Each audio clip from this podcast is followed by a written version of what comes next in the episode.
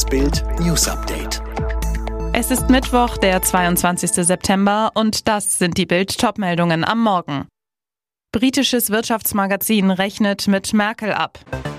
Geiseldrama auf A9, SEK stürmt Reisebus. Das sind Bayerns Nagelsmann-Verlierer.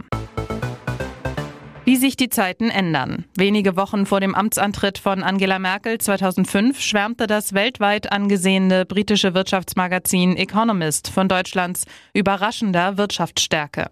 Jetzt, 16 Jahre später, haben die Experten einen elfseitigen Stresstest vorgelegt. Darin ist die Bewunderung einer großen Ernüchterung gewichen. Eine Abrechnung mit der Politik der scheidenden Kanzlerin. Angela Merkel hinterlasse ein selbstzufriedenes Land, in dem Reformen verpennt wurden, obwohl sich die Probleme türmten, so der Economist.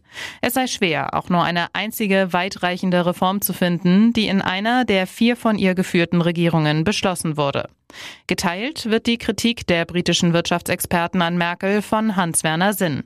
Deutschland ist zwar heute noch eine starke Wirtschaftsmacht, zu verdanken ist das aber eher ihrem Vorgänger als ihr selbst, sagt Sinn zu Bild. Denn während Gerhard Schröder mit der Hartz-IV-Reform ein Beschäftigungswunder und viel Wirtschaftswachstum erzeugt habe, habe Merkel teure Wahlgeschenke wie die Rente mit 63 verteilt und die Wirtschaft mit der Energiewende schwer belastet. Ein Blumenmeer vor der Araltanke an der Hauptstraße in Ida-Oberstein in Rheinland-Pfalz. Samstag war hier Alexander W. gezielt mit einem Kopfschuss getötet worden von Mario N., einem Softwareentwickler aus der Gegend. Corona belaste N schwer. Er empfand den Hinweis auf die Maskenpflicht und die verweigerte Warenausgabe des Verkäufers als Provokation, sagt der Killer im Videogeständnis über die unfassbare Tat. Ich wollte ein Zeichen setzen. Schon seit längerer Zeit fiel N als Corona-Leugner auf.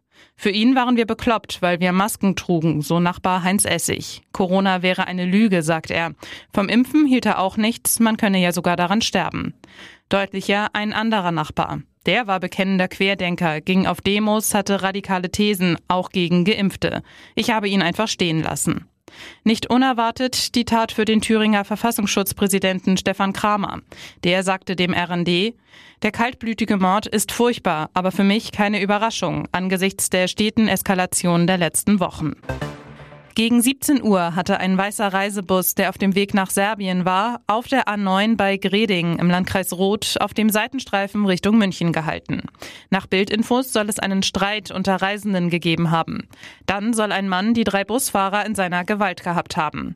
Die Passagiere konnten ins Freie flüchten.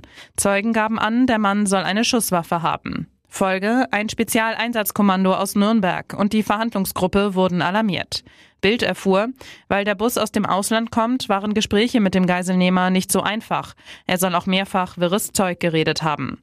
Nachdem die Verhandlungsgruppe mit dem Mann gesprochen hatte, durften die drei Fahrer auch den Bus verlassen. Gegen 21.25 Uhr hatte sich der Einsatzleiter dann für einen Zugriff durch das SEK entschieden. Bei der Aktion war nur noch der mutmaßliche Geiselnehmer im Bus. Er wurde nicht verletzt und festgenommen. Das Motiv für die Tat ist aktuell noch unklar. Nach dem Verschwinden von Gabrielle Gabby Petito bei einem Roadtrip in den USA herrscht traurige Gewissheit. Die 22-Jährige ist tot und wurde Opfer eines Tötungsdelikts.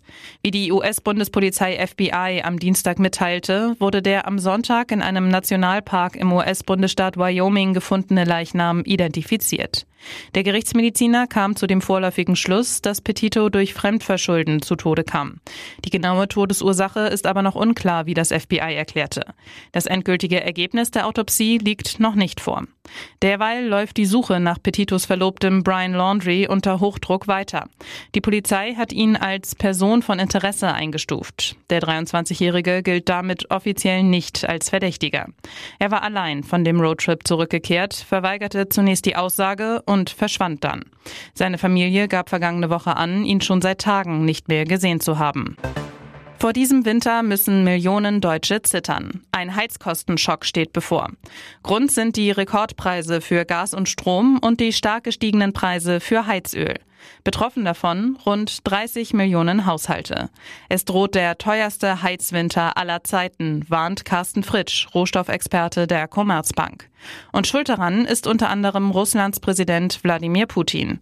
Sein Gasriese Gazprom betreibe eine absichtliche Unterversorgung der europäischen Gasspeicher, sagt Benjamin Schmidt vom Zentrum für europäische Politikanalysen. Ziel sei, die EU zu einer schnellen Zertifizierung von Nord Stream 2 zu drängen.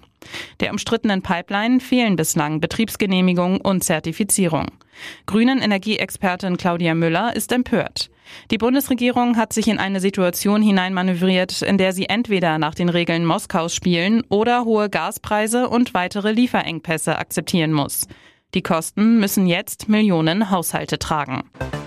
Nach fünf Spieltagen stehen die Bayern wieder an der Tabellenspitze. Aber es gibt nach den Trainingsverletzungen am Montag und den Topspielen auch erste Verlierer bei Julian Nagelsmann.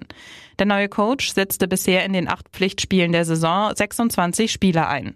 Besonders im Pokal bekam die zweite Reihe eine Chance, zum Beispiel Sven Ulreich und Erik Maxim Schuppomoting. In den vergangenen zwei Wochen kristallisierte sich aber bei den Topspielen in Leipzig und Barcelona sowie den Torfestivals gegen Hertha und Bochum heraus, dass es erste Stars gibt, die kaum oder gar keine Spielminuten mehr vom Trainer bekamen. Das sind die Bayern-Nagelsmann-Verlierer. Michael Cuissons, Marc Rocker, Bunassar, Omar Richards und Corentin Tolisso. Alle weiteren News und die neuesten Entwicklungen zu den Top-Themen gibt's jetzt und rund um die Uhr online auf Bild.de. Auch unsere Kollegen der Welt haben jetzt ein tägliches Update. Wenn ihr also mehr Nachrichten aus der Politik hören wollt, sagt Alexa, spiele die Nachrichten von Weltpolitik oder hört direkt im Podcast Kickoff Politik rein. Immer von Montag bis Freitag ab 6 Uhr bekommt ihr in nur 10 Minuten die wichtigsten Themen des Tages.